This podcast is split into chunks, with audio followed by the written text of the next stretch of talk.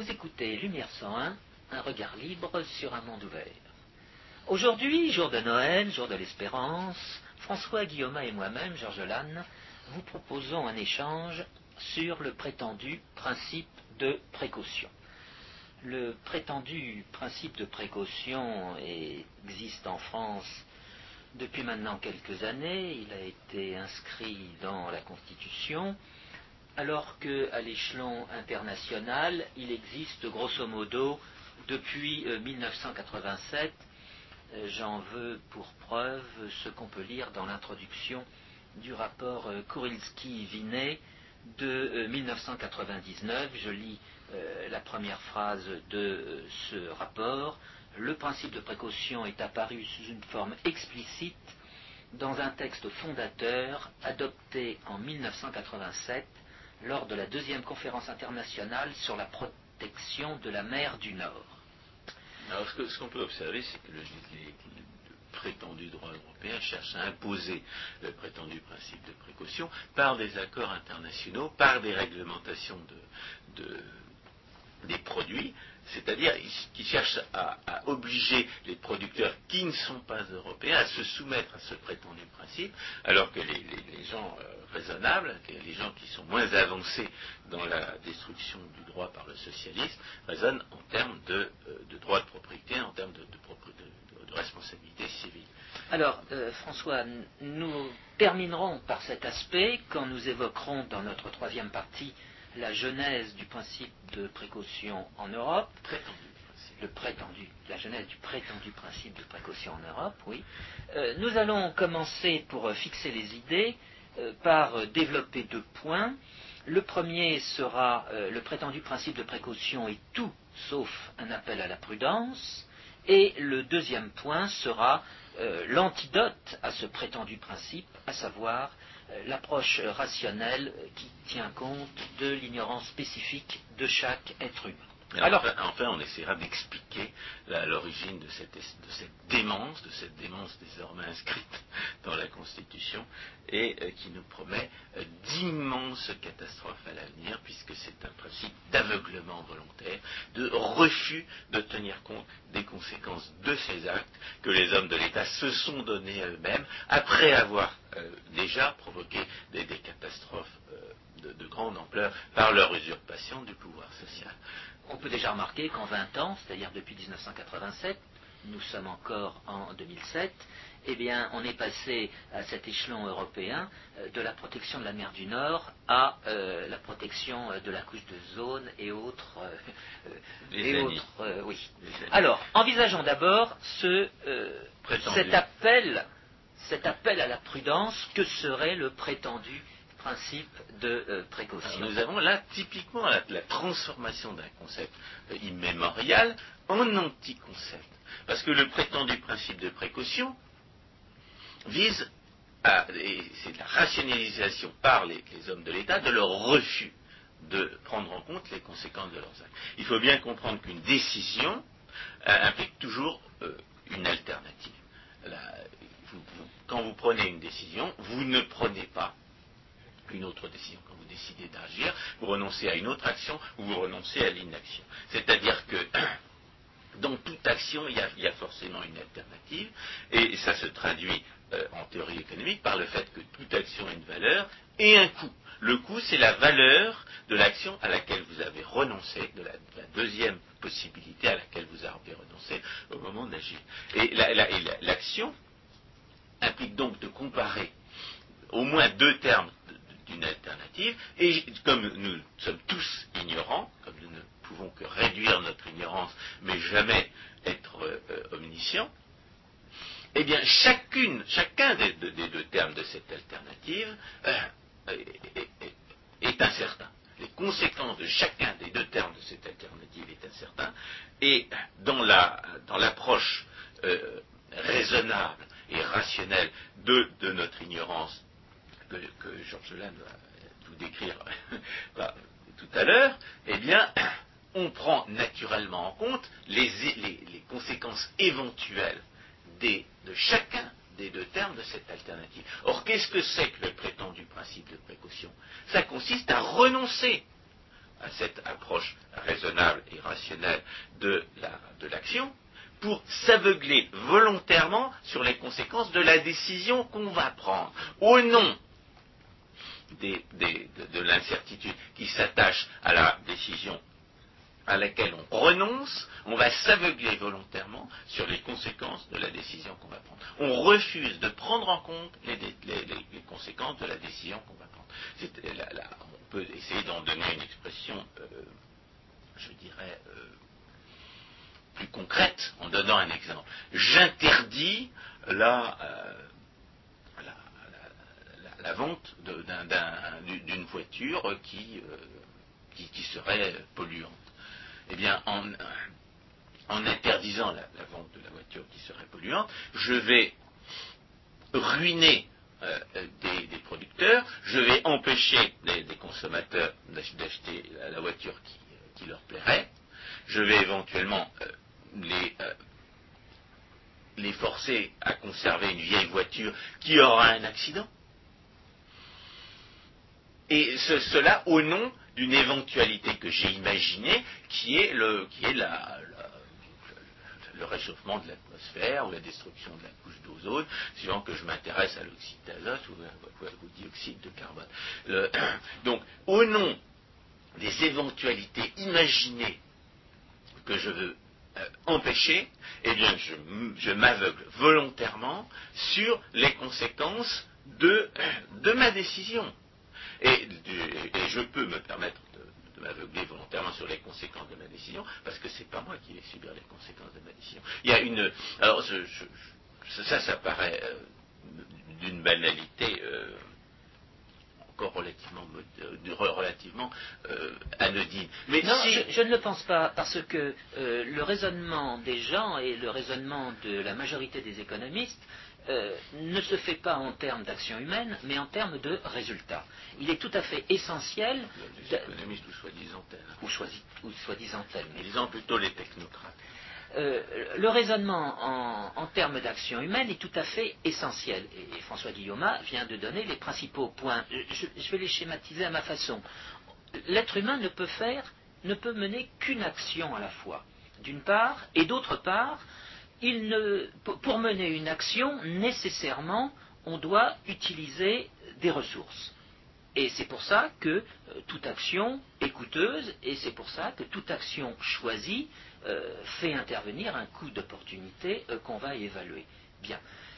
À partir du moment où on néglige ce, double aspect de l'action unique et de son coût, eh bien tout est possible. Or, le prétendu principe de précaution fonctionne sur cette base.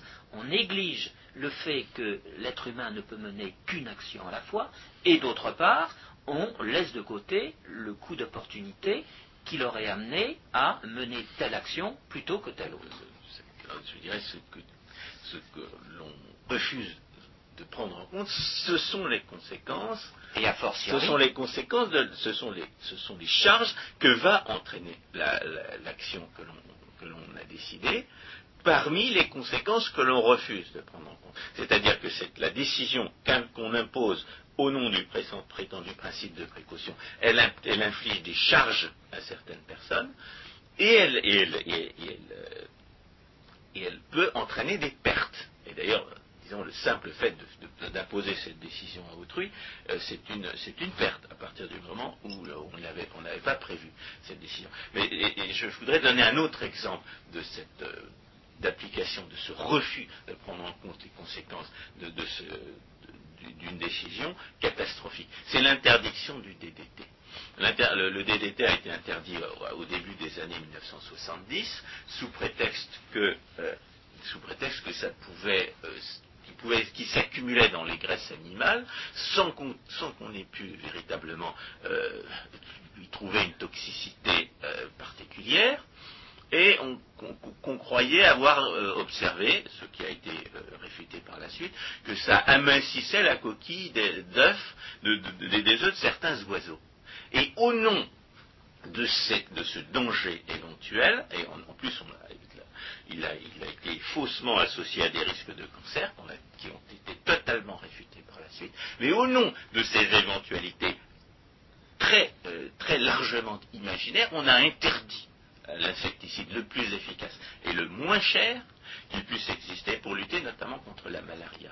Et quand je dis que le, prétendu principe de précaution implique un absurdisme parce qu'il est un refus de tenir compte des conséquences des actes que l'on impose, je le dis parce que l'interdiction du DDT a littéralement assassiné des centaines de milliers de personnes qui sont, mortes de malaria en, Afrique et en Amérique du Sud parce, que les, gens ne pouvaient plus se euh, protéger contre le, moustique anophèle qui transmet la maladie. Des centaines de milliers de personnes, des millions de personnes sont mortes au nom de ce refus de prendre en compte les conséquences de la décision imposée au nom du prétendu principe de précaution. Donc, ces conséquences que le prétendu principe de précaution interdit de prendre en compte, ou plutôt dont, le prétendu principe de précaution prétend rationaliser le refus de prendre en compte, a déjà provoqué d'immenses catastrophes. C'est une et, pendant toutes ces années au cours desquelles l'interdiction du DDT a assassiné des pauvres dans le tiers-monde, eh bien, on a rationalisé ces assassinats au nom de, cette démence qui est le prétendu principe de précaution. On a refusé de prendre en compte les assassinats que l'on imposait parce que euh, on, refusait de, prendre en compte le risque les risques associés à la décision que l'on imposait. Donc le prétendu principe de précaution, c'est tout sauf un principe de prudence, puisque c'est le refus de prendre en compte les conséquences d'une décision. Et justement, dans le langage, on va substituer à cette non prise en compte des conséquences des risques. Et on ne définira pas ce qu'on entend par risque. Euh, le mot risque est à la mode, euh, on oublie euh, le, disons, la genèse de ce mot. En ce qui me concerne, je dirais que le risque est un mot du vocabulaire technique de l'assurance, tel que l'assurance a pu se développer au XIXe siècle, et les assureurs encore aujourd'hui vont distinguer le risque et les facteurs de risque. Très précisément, ils vont distinguer le risque de perte des facteurs de risque de perte. Dans le langage courant aujourd'hui, le risque qui est en question, c'est en fait un ou plusieurs facteurs de risque de perte. Dans le langage de l'assurance, le risque de perte, ce n'est jamais que euh, l'estimation de la perte moyenne à quoi s'attend l'assureur en assurant telle ou telle personne pour tel ou tel euh, bien ou chose immobilière ou euh, en matière de responsabilité. Quand on parle en relation avec le principe de précaution de risque, eh bien, ces risques ne sont pas définis. On arrive même à, envisager des risques potentiels. Je ne veux pas faire de nouveau référence au, rapport Kurilski. Euh, le risque à ce moment-là est implicitement identifié à une probabilité, une probabilité qu'on ne précise pas, est implicitement identifié à une loi de probabilité que personne ne connaît, bref, on est en dehors de la réalité. Les risques, les risques en question ne sont en fait jamais que des imaginations de personnes qui, euh, d'une certaine façon, usurpent euh, leurs fonctions, et euh, sur la base de cette évocation du risque, on arrive à limiter l'action, à interdire l'action ou à obliger l'action humaine je pense que c'est le, deuxième aspect de l'irrationalisme associé à cette démence du prétendu principe de précaution. parce que nous, avons connu, nous avons connu et, dénoncé lors des émissions précédentes les gens qui prétendent opposer la logique à l'expérience et qui préféraient euh, l'expérience à la logique. Là, dans cette affaire, nous sommes, nous sommes dans le même bateau, nous les gens qui, euh, raisonnons de façon euh, raisonnable. Et nous sommes dans le même bateau, c'est-à-dire que le prétendu principe de précaution est un principe absurdiste, puisqu'il refuse d'admettre, d'examiner seulement les conséquences d'un des termes d'une alternative, mais c'est aussi un principe rigoureusement antiscientifique, parce que le prétendu principe de précaution affirme qu'il faut écarter l'expérience disponible, celle qui permet justement d'évaluer le risque dans, un, cadre d'analyse euh, assurantielle. Le, prétendu principe de précaution affirme qu'il faut écarter les risques que nous connaissons, que nous avons pu observer, ou justement que nous avons, que nous avons cherché à observer en vain, au nom d'éventualités qui sont purement imaginées. C'est-à-dire qu'il faut, il faut bien comprendre que le prétendu principe de précaution est foncièrement anti-scientifique, non seulement parce qu'il rejette la logique, mais aussi parce qu'il rejette l'expérience. Il rejette l'expérience au nom d'une pure imagination euh, couarde, d'une imagination peureuse de, de catastrophes imaginaires qui ne se sont pas produites, dont on ne sait pas si elles peuvent se produire, et ni dans quelles circonstances. C'est-à-dire qu'il s'agit d'écarter toutes les sources de la connaissance raisonnable, de la connaissance rationnelle, de la connaissance scientifique, au profit d'une simple, d'une simple émotion. On veut susciter une peur, voire euh, plus, une panique, qui amènera les gens à euh, oui, accepter ce qu'on leur impose. C'est le mode de raisonnement du soldat qui fuit le champ de bataille, euh, dominé, par un sentiment de panique, alors que tout le monde sait très bien que s'il arrivait à maintenir euh, un, certain ordre dans les rangs, eh bien il aurait beaucoup moins de chances d'être tué. C'est ériger la panique en système de gouvernement. Et c'est d'ailleurs assez paradoxal de voir que ce sont des gens de gauche qui euh, reprochent à certains politiciens de jouer sur la peur de, leur électorat, qui prétendent en même temps ériger la panique en système de gouvernement. C'est-à-dire le refus d'envisager les conséquences de ce qu'on va faire au nom d'une de, de la simple imagination, en écartant à la fois la logique et la connaissance et ce que l'on a pu connaître de l'expérience antérieure.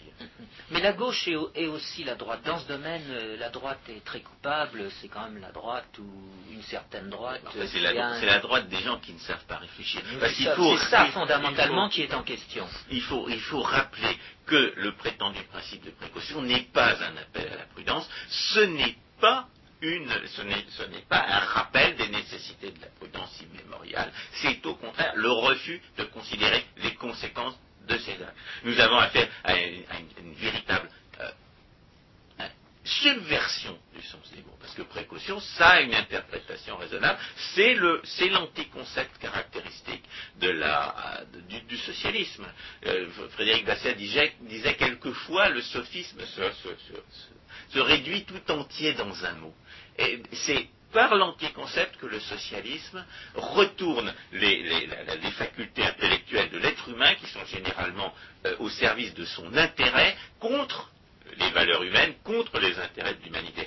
C'est pour ça que j'ai repris, euh, à, Louis Powes cette expression de sida mental, qu'on a réussi à, dont on a réussi à lui interdire de se servir tant elle était dangereuse pour les gens au pouvoir, et qui est l'essence de l'absurdisme socialiste. Le sida mental, ça consiste à, transformer les mots qui ont un sens en mots qui détruisent la pensée, c'est-à-dire à, transformer le, discours, euh, euh, le, discours qui se veut rationnel, c'est-à-dire au service des valeurs humaines, en un discours qui est totalement destructeur des valeurs et de la vie humaine. Et, il, faut, voir les, résultats. Le socialisme au XXe siècle a, fait mourir 120 millions de personnes. 100 millions de personnes pour le communisme, 20 millions de personnes pour le socialisme hitlérien.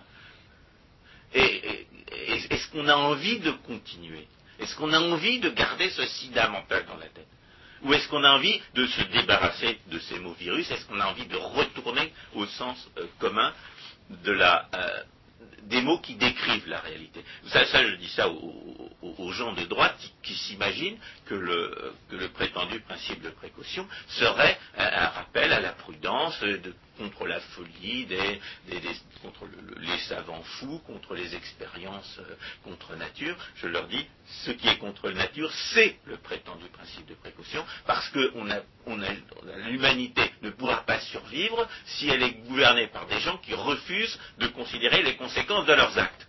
Alors, à ce propos des mots de la rhétorique, je donnerai à mon tour une citation euh, de Henri Guiton qu'on peut lire dans son livre euh, paru en 1979 qui s'intitule De l'imperfection en économie.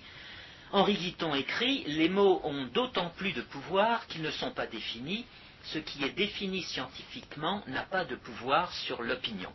Eh bien, en ce qui concerne le prétendu principe de précaution, on peut dire que il n'est pas euh, défini scientifiquement, il ne peut pas être défini scientifiquement, et c'est pour cette raison qu'il a euh, du pouvoir sur l'opinion.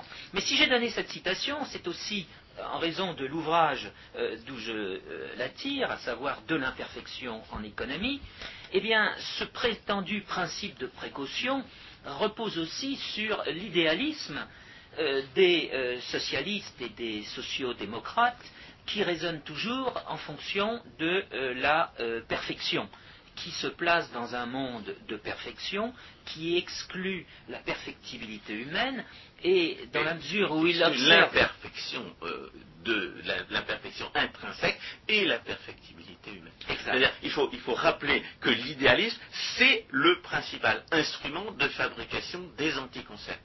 C'est le principal instrument de ce que, appeler la, zombification du langage ou le vampirisme normatif. Ça, c'est d'autres expressions euh, euh, qui, décrivent le processus de fabrication des anticoncepts à partir des, concepts valides, la vampirisation normative ou la zombification du langage. C'est la transformation des mots qui ont un sens en mots virus. C'est la jeunesse du sida mental socialiste. Et l'idéalisme socialiste consiste à faire un procès permanent à ce qui est possible au nom de ce qu'on présente comme idéal et qui est totalement irréalisable et le plus souvent impensable. On en a déjà parlé à propos de la prétendue justice sociale, en montrant que, le libre arbitre de l'homme, l'incertitude qui pèse sur les conséquences de notre action, rend absolument impossible de définir le droit à partir d'une situation imaginée dans l'avenir mais exige que le droit soit défini par des critères observables par tous dans le passé. L'opposition fondamentale entre la conception socialiste du droit, ou plutôt de la destruction du droit, et la conception raisonnable du droit, c'est que les, socialistes prétendent définir, induire le droit d'une situation imaginée dans l'avenir qui le plus souvent est impensable, alors que les gens normaux fonde ce que j'ai le droit de faire ou de ne pas faire sur ce, que, sur, ce qui a été sur ce qu'on a pu observer dans le passé de ce que les gens avaient fait ou pas fait. En conséquence, on peut dire qu'il n'y a absolument aucune justification à euh, cette mentalité qui écarte euh, les risques de perte auxquels euh, s'exposent ou, ah, prennent. Il faut, il faut, peut-être dissiper un malentendu à ce sujet parce que j'ai entendu sur fréquence protestante il y a, dix jours, des gens qui, euh, non, il y a huit jours, quelqu'un qui prétendait que le libéralisme était euh, déterministe. Je, c'est évidemment l'inversion de la réalité. Euh, pendant des, décennies, on a traité, les, socialistes ont traité les libéraux d'idéologues, et ils continuent à vitupérer leur, leur charlatanisme prétendu, parce que les libéraux ne sont pas déterministes, parce qu'ils refusent d'appliquer la méthode pseudo la, méthode expérimentale, là où elle ne s'applique pas. Les, libéraux ne sont pas des pseudo-expérimentalistes, et par conséquent, ils ne sont pas des déterministes. Seulement, dans leur ignorance de la science économique, les euh, soi-disant philosophes politiques qui, traitent le libéralisme de déterministe, je suppose qu'ils regardent l'approche euh, en termes d'équilibre euh, formalisée par les mathématiciens, et, ils constatent que cette approche-là est déterministe. Et ils peuvent probablement euh, en tirer la conclusion que, le, que, cette approche-là, qui est censée fonder une certaine rationalisation du libéralisme, euh, pourrait être pourrait le, le, caractériser. La réalité est tout à fait inverse, car nous avons déjà dénoncé euh, l'économie mathématique comme la source d'un idéalisme qui, sert de fondement au procès fait à la réalité au nom de quelque chose qui ne peut pas exister. Et parmi les, parmi les, postulats de l'approche mathématique de l'équilibre général figure justement cette information parfaite qui est la, qui est la, norme à l'aune de laquelle euh, les, hommes de l'État prétendent intervenir. toute analyse de l'économie qui présente notre ignorance, non pas comme une condition naturelle, mais comme une imperfection, c'est la porte ouverte à la destruction des concepts et des normes par le socialisme, et par conséquent à la destruction du droit. Et en l'espèce, l'idéalisme socialisme, en, matière de prétendu principe de précaution, l'idéalisme socialiste fait procès à la connaissance que nous avons de l'avenir d'être imparfaite et, exige une, perfection dont, tout le monde sait très bien qu'elle est tout à fait impossible à réaliser, pour pouvoir autoriser un certain nombre de choses.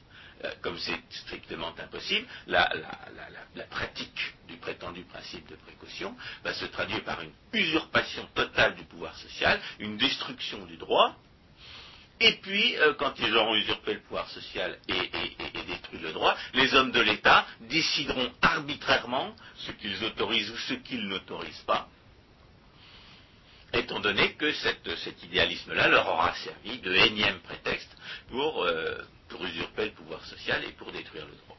Alors, euh, cette, comment dire, cet idéalisme peut être euh, résumé en disant que euh, l'incertitude que considèrent euh, les adeptes du prétendu principe de précaution est une incertitude déterministe. Qu'est-ce qu'il faut entendre par là? Il faut entendre par là qu'ils ont le sentiment que l'avenir va être, comment dire, la possibilité qu'un certain nombre de situations se produisent que nécessairement l'une de ces situations se produira, mais ils ne savent pas laquelle. Autrement dit, ils excluent qu'ils puissent être pris de court. Et en fonction de l'éventail des situations qu'ils imaginent, eh bien, ils accepteront que euh, tel ou tel entrepreneur suive telle ou telle action, mais dès l'instant que l'entrepreneur ne sera pas euh, capable d'afficher euh, un éventail de scénarios euh, qui rencontrent leur adhésion, eh bien, ils refuseront à ce moment-là qu'ils suivent cette activité. C'est-à-dire que les hommes de l'État sont prêts à accepter comme substitut, à l'information parfaite qu'ils invoquent comme norme, qui est une norme idéaliste, irréalisable et impensable, cette cette euh, incertitude déterministe qu'il considère comme euh, normale et qui est tout aussi réalisable et impensable dans un très grand nombre de cas. Exactement. Donc, mais euh, je pense que c'est peut-être l'occasion de,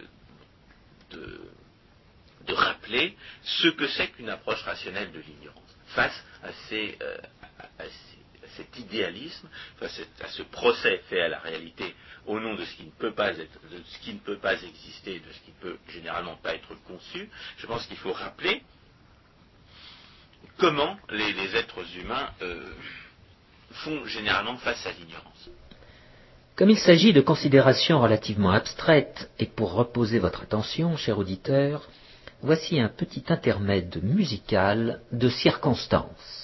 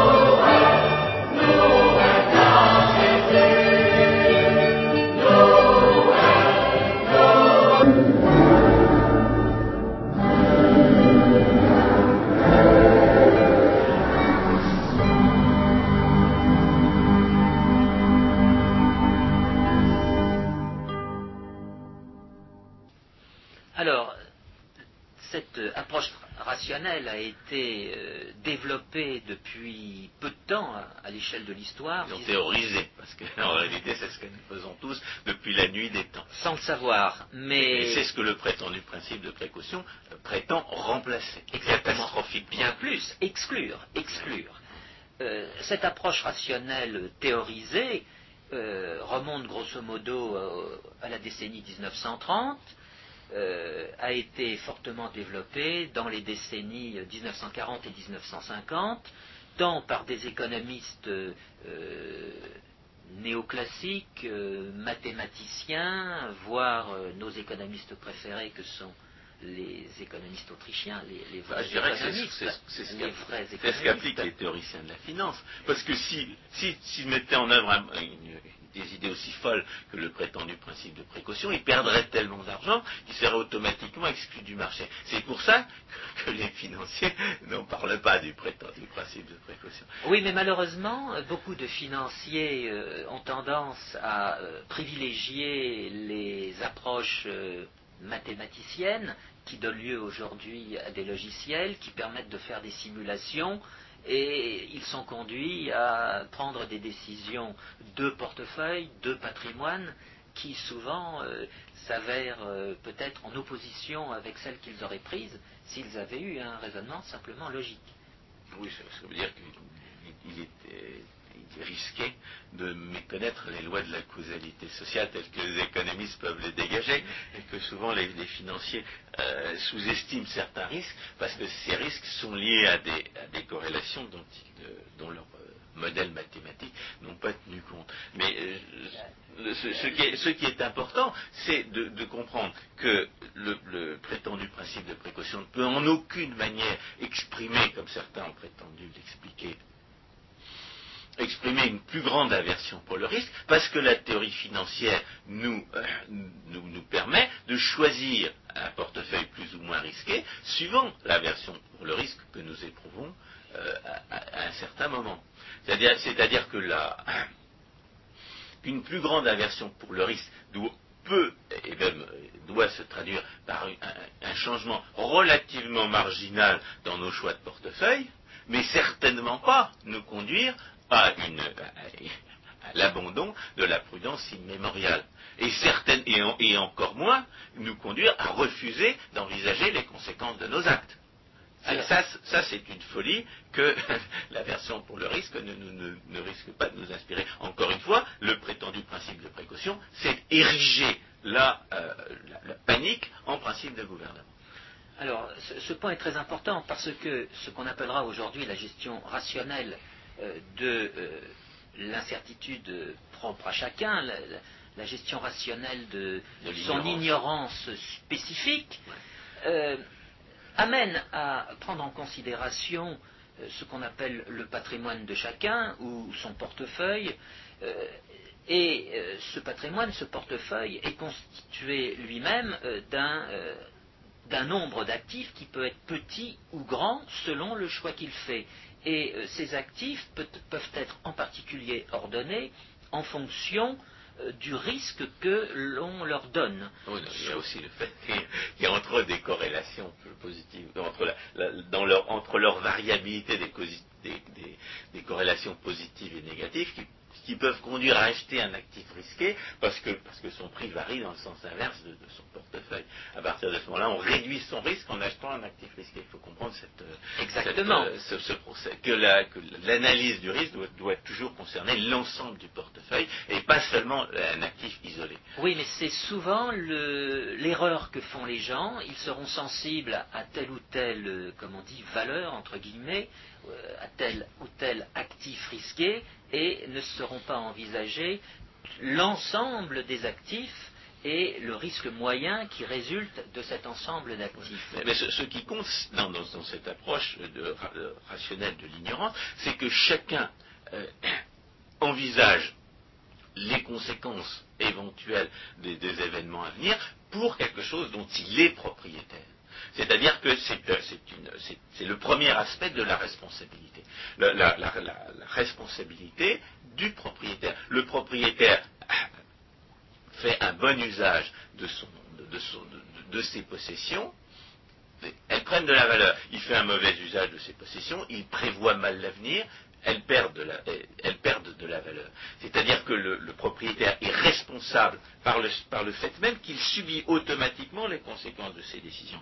Et dans les, dans les conditions dans les circonstances où il dispose de choses dont il n'est pas propriétaire par accident, c'est-à-dire les conditions de la responsabilité civile, je, je provoque un accident, je provoque une, je, renverse quelqu'un dans la rue euh, qui se casse la jambe, eh bien, dans les conditions où j'outrepasse les limites de ma responsabilité, où j'empiète sur la responsabilité d'autrui, le, principe de la responsabilité civile, c'est que je compense le dommage causé. C'est ce, qui me, permet de, faire ce que précisément le prétendu principe de précaution interdit par nature, c'est-à-dire d'envisager les conséquences de mes actes. Oui, mais à cet égard, c'est plus qu'une compensation, c'est une réparation, une indemnisation ou des remboursements. La responsabilité civile, une fois reconnue, va amener à la personne euh, responsable ces différentes dépenses. ce, qui compte, c'est que le, droit de propriété et le principe de la responsabilité civile ont pour effet de, de force d'amener chacun naturellement à faire ce que le prétendu principe de précaution, encore une fois, interdit, c'est-à-dire envisager les conséquences de ses actes. Bien plus. Et c'est comme ça que, l'humanité a survécu jusqu'à présent. Exactement. Et pas, en, s'aveuglant volontairement sur les conséquences en question. C'est le contraire même de la prudence immémoriale que ce prétendu principe de précaution. et bien plus dans le domaine où nous nous situons à l'instant, que nous avons privilégié, à savoir euh, celui de la finance, eh bien, il s'avère que euh, ces comportements ont amené, ont révélé la dans la mesure où de nouveaux produits financiers ont été euh, conçus, où de nouveaux marchés financiers sont apparus, où des marchés de dérivés, euh, fermes ou à options ont vu le jour. Et tous ces marchés financiers ont comme euh, efficacité de permettre aux épargnants investisseurs de mieux gérer le patrimoine risqué, le patrimoine incertain dont ils sont propriétaires, qu'ils possèdent. Et il est amusant, enfin, si, on peut dire, il est intéressant de, voir que euh, les hommes de l'État, les régulateurs, essaient, les soi-disant régulateurs, mettent des bâtons euh, dans les roues au fonctionnement de ces nouveaux marchés alors que ces marchés qui, qui, ont vu le jour spontanément ne sont rien d'autre que des façons de mieux euh, faire euh, s'appliquer la responsabilité de chacun, de faire en sorte que ceux qui veulent prendre plus de risques que d'autres puissent le faire et que ceux qui ont une aversion pour le risque, comme le disait François il y a un instant, puissent euh, faire preuve de cette aversion pour le risque, c'est-à-dire de gérer un patrimoine immunisé contre des variations de prix ou de taux d'intérêt auxquels il n'aurait pas pensé. Donc nous avons dit que le, principe de responsabilité, qui est celui d'une approche rationnelle de l'ignorance, qui nous, amène à nous informer sur les conséquences de nos actes, c'est précisément ce que le euh, prétendu principe de précaution veut abolir. Et, pour nous, pour faire en sorte que le décideur ne tiennent aucun compte des conséquences de ces actes. C'est-à-dire, la, conséquence naturelle de ce raisonnement, c'est que l'origine du prétendu principe de précaution, c'est une habitude, c'est un vécu de l'irresponsabilité institutionnelle. On a, écarté l'explication par l'aversion pour le risque, parce qu'on a montré que l'aversion pour le risque ne peut conduire qu'à une, modification marginale des choix de patrimoine, des choix de portefeuille dans, la, gestion de son patrimoine. On a, effectivement mentionné l'explication par l'idéalisme, mais l'idéalisme n'est qu'une rationalisation d'une attitude qui est de toute façon démentielle et qu'aucun individu normal euh, confronté aux conséquences de ses actes n'adopterait, puisqu'il s'agit, euh, en, propos du principe de précaution, de refuser de prendre en compte les conséquences de ces actes. Et il n'y a qu'une seule catégorie de personnes dans une société qui puisse se permettre de refuser d'envisager les conséquences de, leurs actes, ce sont précisément ceux qui sont institutionnellement irresponsables. C'est-à-dire les usurpateurs du, ces usurpateurs du pouvoir social que sont les hommes de l'État. Et ça, explique pourquoi le prétendu principe de précaution est né dans l'Europe socialiste, alors qu'aux États-Unis, où le socialisme est, à moitié moins développé, eh bien, cette folie-là n'est pas encore entrée dans le discours public. La, véritable, origine fondamentale du prétendu principe de précaution, c'est l'illusion c'est l'ignorance rationnelle de décideurs irresponsables, c'est-à-dire l'illusion fiscale qui fausse complètement la, perception de la réalité chez des gens qui sont habitués à infliger à autrui les conséquences de leurs décisions.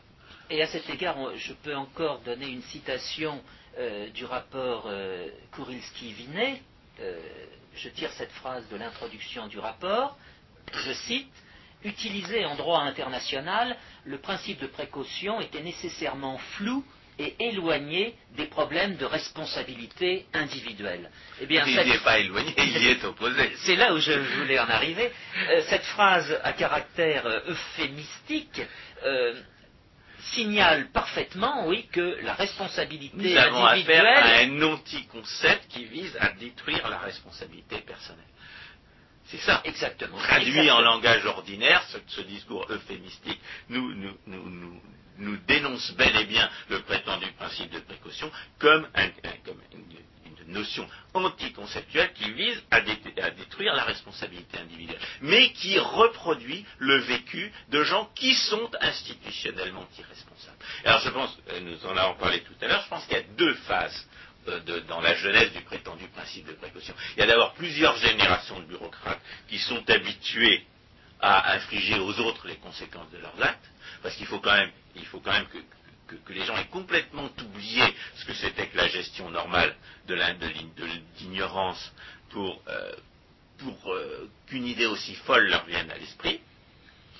Et ensuite, il y a eu un certain nombre d'événements qui ont, qui ont conduit les, irresponsables institutionnels, au lieu de renoncer à leur usurpation du pouvoir social et à leur irresponsabilité institutionnelle, à une fuite en avant pour rationaliser leur usurpation du pouvoir social et pour ériger en principe ce qui n'était qu'une conséquence de leur, euh, de leur, vécu. Alors la première chose qu'il faut éventuellement expliquer, c'est pourquoi ces gens appellent principe de précaution une démarche qui vise à s'aveugler sur les conséquences de ces actes. Eh bien, la réponse est que, étant institutionnellement irresponsables, ils ne le sont pas totalement ils, savent que s'ils prennent certains types de décisions, on le leur reprochera. Alors que s'ils prennent un autre type de décision, on ne le leur reprochera pas. S'ils autorisent, ayant usurpé le pouvoir d'autoriser, ayant institué, euh, s'étant arrogé à eux-mêmes le pouvoir d'autoriser, par exemple, certains produits, ils se, mettent en position de se voir reprocher de l'avoir autorisé. Prenons le, cas des médicaments. Il y a des tas de gens qui sont morts parce que parce, qu'on a euh, retardé pendant plusieurs années l'autorisation de mise sur le marché des médicaments. Donc mais ces gens qui sont morts, on ne les voit pas. Donc si vous, si vous retardez indéfiniment la, mise sur le marché d'un médicament, on ne vous le reprochera pas, alors que si vous mettez sur le, si vous autorisez la mise sur le marché d'un médicament qui se trouve provoquer des, accidents comme la talie de vide ou, des, morts, eh bien on vous le reprochera. C'est cette asymétrie fondamentale de la, décision bureaucratique euh, usurpatrice qui conduit les, hommes de l'État à prendre pour de la précaution le refus de, prendre en compte les conséquences dont ils, les, actes, les, plutôt les, conséquences qu'ils ne subiront pas des actes qu'ils auront imposés. Et on peut prendre à cet égard un exemple Alors, il y a deux, à contrario, c'est l'exemple de l'amiante. Il, y, a justement deux exemples qui montrent que, ce choix euh, de, que les, les, bureaucrates percevaient comme de la précaution, en réalité, n'était que de l'aveuglement. C'est l'exemple des rayons X obligatoires et l'exemple de l'amiante. l'exemple de l'amiante, c'est quoi? C'est dans les années 50, pour éviter les, incendies hein, qu'on aurait pu reprocher, dont les bureaucrates s'imaginaient qu'on pourrait les leur reprocher s'ils avaient autorisé des, constructions euh, non ignifugées. non. Ils ont imposé la présence de l'amiante dans toutes les nouvelles constructions, avec pour résultat, bien entendu, un empoisonnement général des euh, bâtiments. Et sans compter la production d'amiante euh, qui a causé aux, ouvriers la produisant euh, les pires euh, oui, la, physiologiques. L'asbestose, c'est-à-dire la destruction de, leur, de leurs poumons par,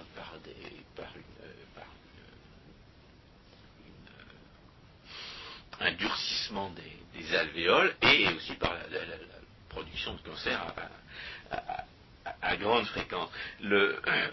C'est donc à l'occasion de ces exemples où les hommes d'État se sont trompés sur, les, risques qu'ils prenaient, risques forcément associés à une alternative, et où ils ont refusé d'envisager les conséquences de la décision qu'ils avaient prise, qu'ils ont provoqué des catastrophes. Et le problème, c'est que ces catastrophes ont passé le seuil du scandale public, qu'ils se sont vus reprocher de, n'avoir pas euh, suffisamment pris en compte les risques qu'ils avaient refusé de voir.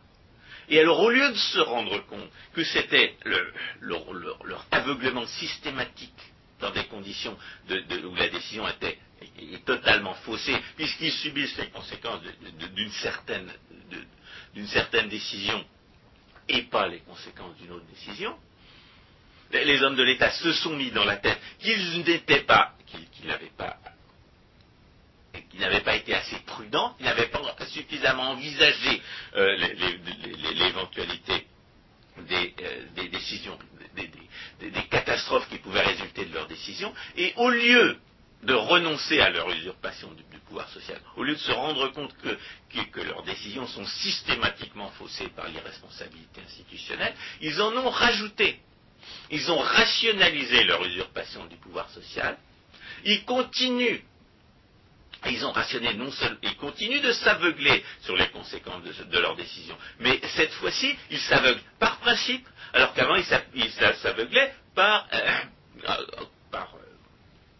comme, une conséquence automatique de leur irresponsabilité institutionnelle. C'est-à-dire que le prétendu principe de précaution consiste à ériger en principe l'aveuglement qui résultait naturellement de leur irresponsabilité institutionnelle. Et maintenant, non seulement ils sont institutionnellement irresponsables, mais ils en sont fiers. Non seulement ils sont aveugles aux conséquences des décisions qu'ils imposent, mais ils en ont fait un principe. C'est ça le prétendu principe de précaution. C'est la, conséquence d'un vécu complète que, les, irresponsables institutionnels ont été incapables d'analyser et surtout auxquels ils n'ont pas voulu renoncer. Exactement. Et il ne faudrait pas que les auditeurs croient que nous exagérons. Nous appelons seulement un chat un chat. Un chat. J'en veux au contraire euh, une atténuation dans une citation que je vais là encore prendre à ce rapport Kurilski-Vinet de 1999. Euh, je cite Depuis une dizaine d'années, un double glissement tend à s'opérer d'une part, le principe de précaution commence à pénétrer le droit interne, et, d'autre part, il se diffuse dans d'autres domaines que celui de l'environnement, comme en témoigne son invocation lors du traitement judiciaire de l'affaire du sang contaminé. Oui, alors le, sang contaminé, c'est précisément une de ces catastrophes qu'ils ont provoquées parce qu'ils ont euh, usurpé le pouvoir de décision, parce qu'ils ont concentré les risques, parce qu'il faut bien comprendre une chose, c'est que tout le monde se trompe, mais tout le monde se trompe dans des sens, dans des sens différents. Vous, vous, vous, surestimez euh, la, demande pour certains produits, vous, subissez des pertes. Vous sous-estimez la demande pour, euh, pour, certains produits, vous faites un profit. Donc, lorsque les décisions ne sont pas usurpées par les hommes de l'État, les erreurs individuelles se, compensent. Et globalement, leur, conséquence est moindre. Lorsque les hommes de l'État usurpent le pouvoir de décision, en même temps, ils concentrent les risques. C'est-à-dire qu'ils font disparaître un, élément de, mutualisation du risque social, que malheureusement on ne voit pas, parce que c'est un phénomène qu'on peut, dire de, mains visibles, une, mutualisation du risque social qui se fait spontanément du fait de l'existence même du marché, c'est-à-dire de la liberté et de la responsabilité. Et que les hommes de l'État détruisent lorsqu'ils usurpent le pouvoir de décision pour le mettre entre les mains de quelques, responsables institutionnels. Donc les hommes de l'État,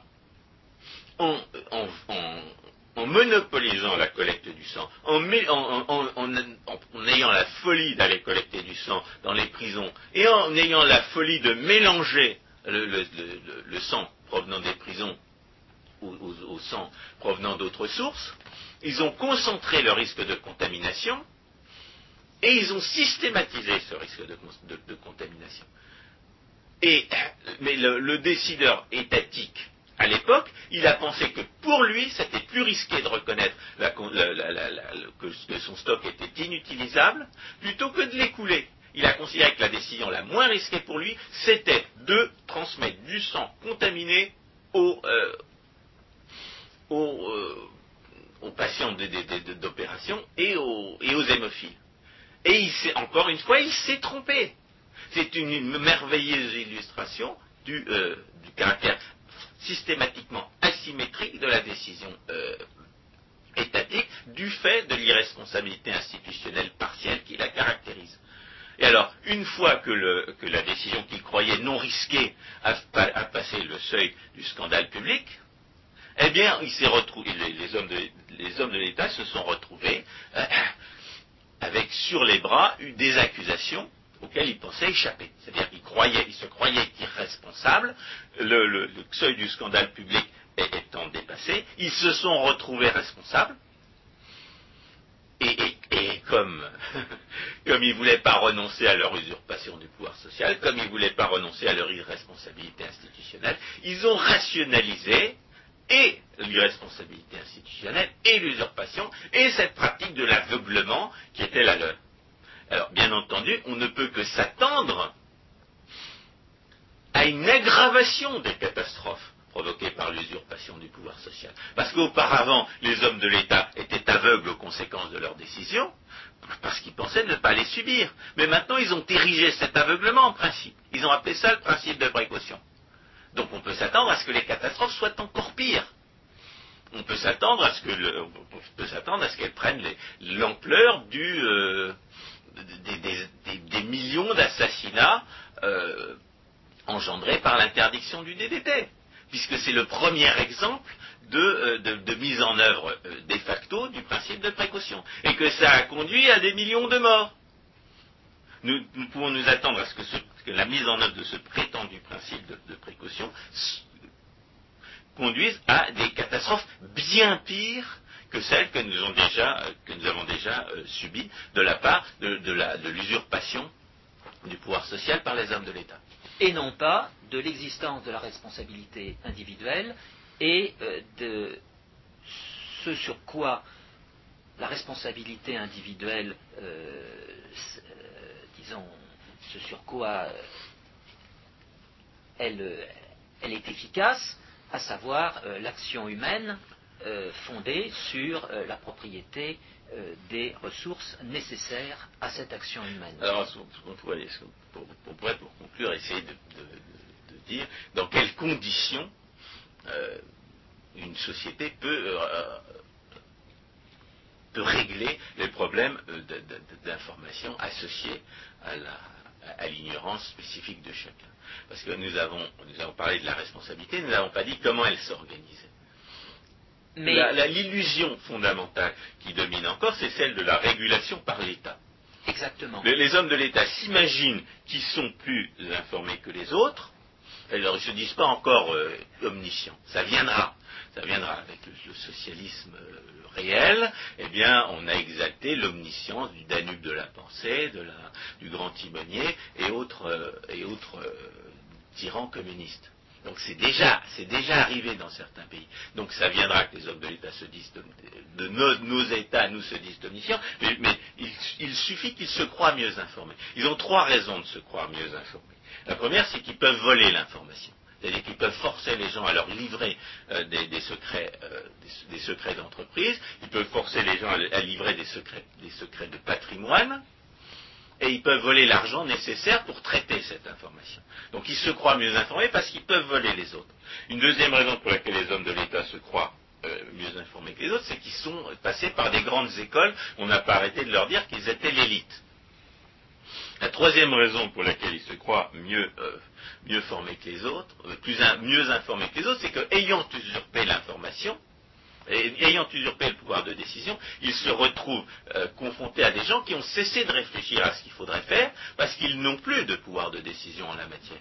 C'est-à-dire qu'ils sont sans arrêt confrontés à des gens qui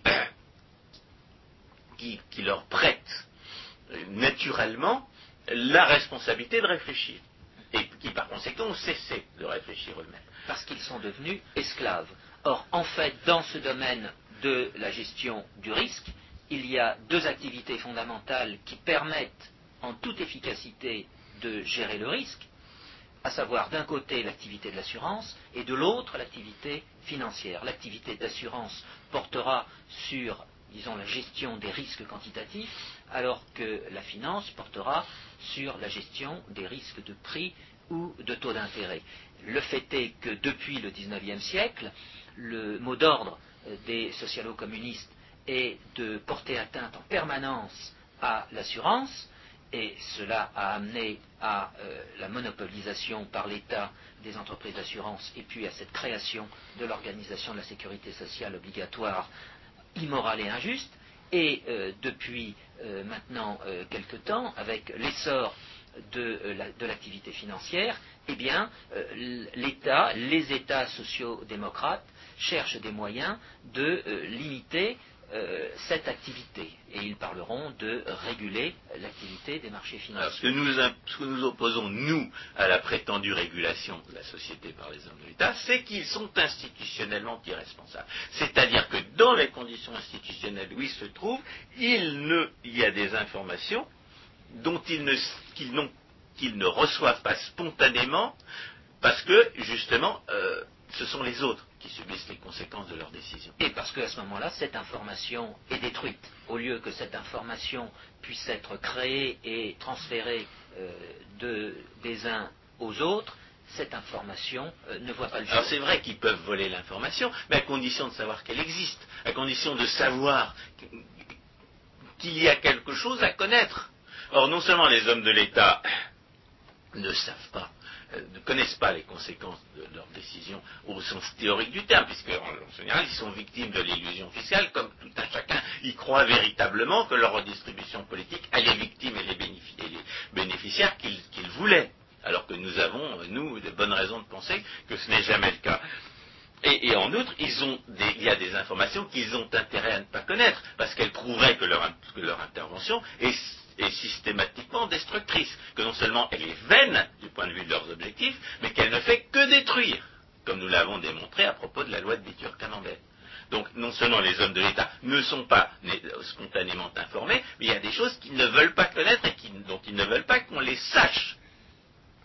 En outre, il existe, enfin, l'information qui est dispersée dans la société et qui serait créée dans des conditions, et qui est créée dans des conditions de responsabilité et détruite dans des conditions où le, pouvoir social est usurpé, sont des informations tacites.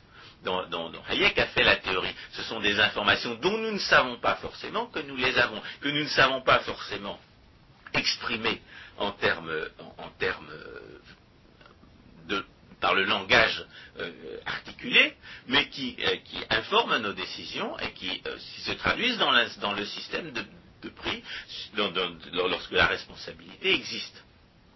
Et par conséquent, il existe un type d'information qui est peut-être le plus important en matière économique, que les hommes de l'État ne peuvent tout simplement pas saisir parce qu'il reste dans la tête des gens. Et il ne peut, pas, en sortir, il n'en sort que par leurs actes concrets, et il ne peut se traduire que par le système des prix. En conséquence de quoi nous réfutons totalement l'idée selon laquelle les hommes de l'État seraient mieux informés que les autres. Nous les, disons au contraire moins bien informés que les autres. Le fait qu'ils détruisent aussi l'information dans la tête de leurs victimes ne change rien au fait que dans un système régulé par la responsabilité, eh bien l'information serait d'information sociale serait beaucoup plus développée que dans le système de l'irresponsabilité institutionnelle. Un exemple euh, que, l'on peut donner euh, en réfutation des, économistes mathématiciens qui prétendent euh, que l'asymétrie de l'information serait une imperfection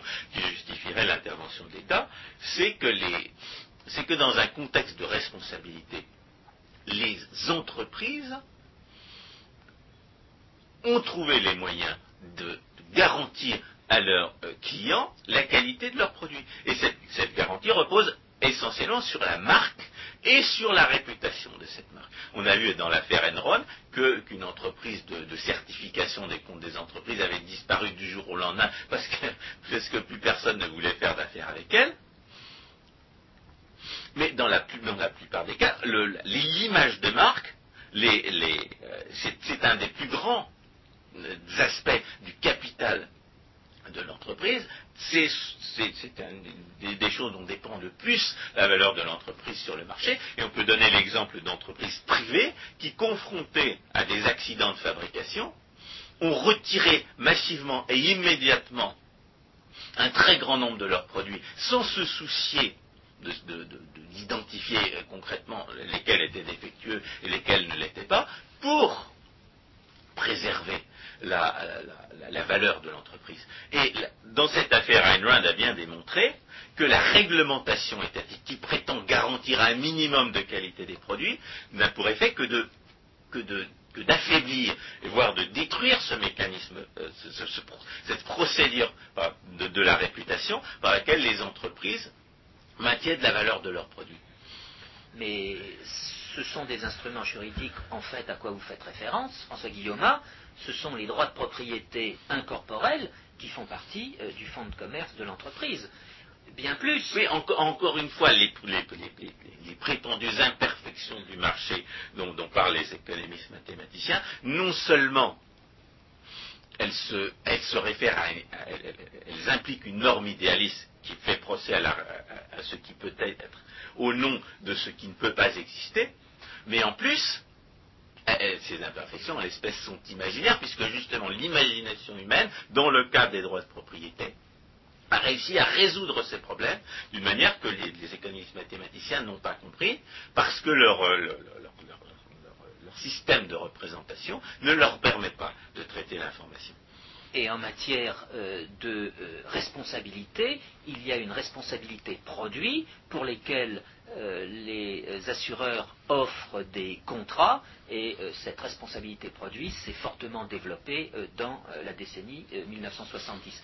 François Guillaume, nous allons devoir terminer cette émission, parce que le temps est désormais plus que dépassé, je, je, dirais quand même un dernier mot. Donc, ce prétendu euh, principe de précaution, c'est en fait la destruction de la gestion euh, efficace du risque par euh, les êtres humains. C'est un principe d'aveuglement. C'est un principe d'aveuglement. C'est une, dénaturation anticonceptuelle d'une notion valide de prudence et la destruction des pratiques antérieures de prudence. Mais ce, ce qu'on peut dire, c'est qu'on les catastrophes que la mise en application de ce prétendu principe va provoquer vont peut-être conduire à, sa mise en cause. C'est certain. Et à ce moment-là, eh bien, les principes dignes de ce nom, à savoir euh, les principes de droit, euh, propriété, responsabilité, liberté, et d'autre part les activités qui se déduisent de ces principes de droit, à savoir d'un côté l'activité d'assurance et de l'autre l'activité financière, reprendront leurs droits et leur développement. Merci chers auditeurs, à la prochaine fois.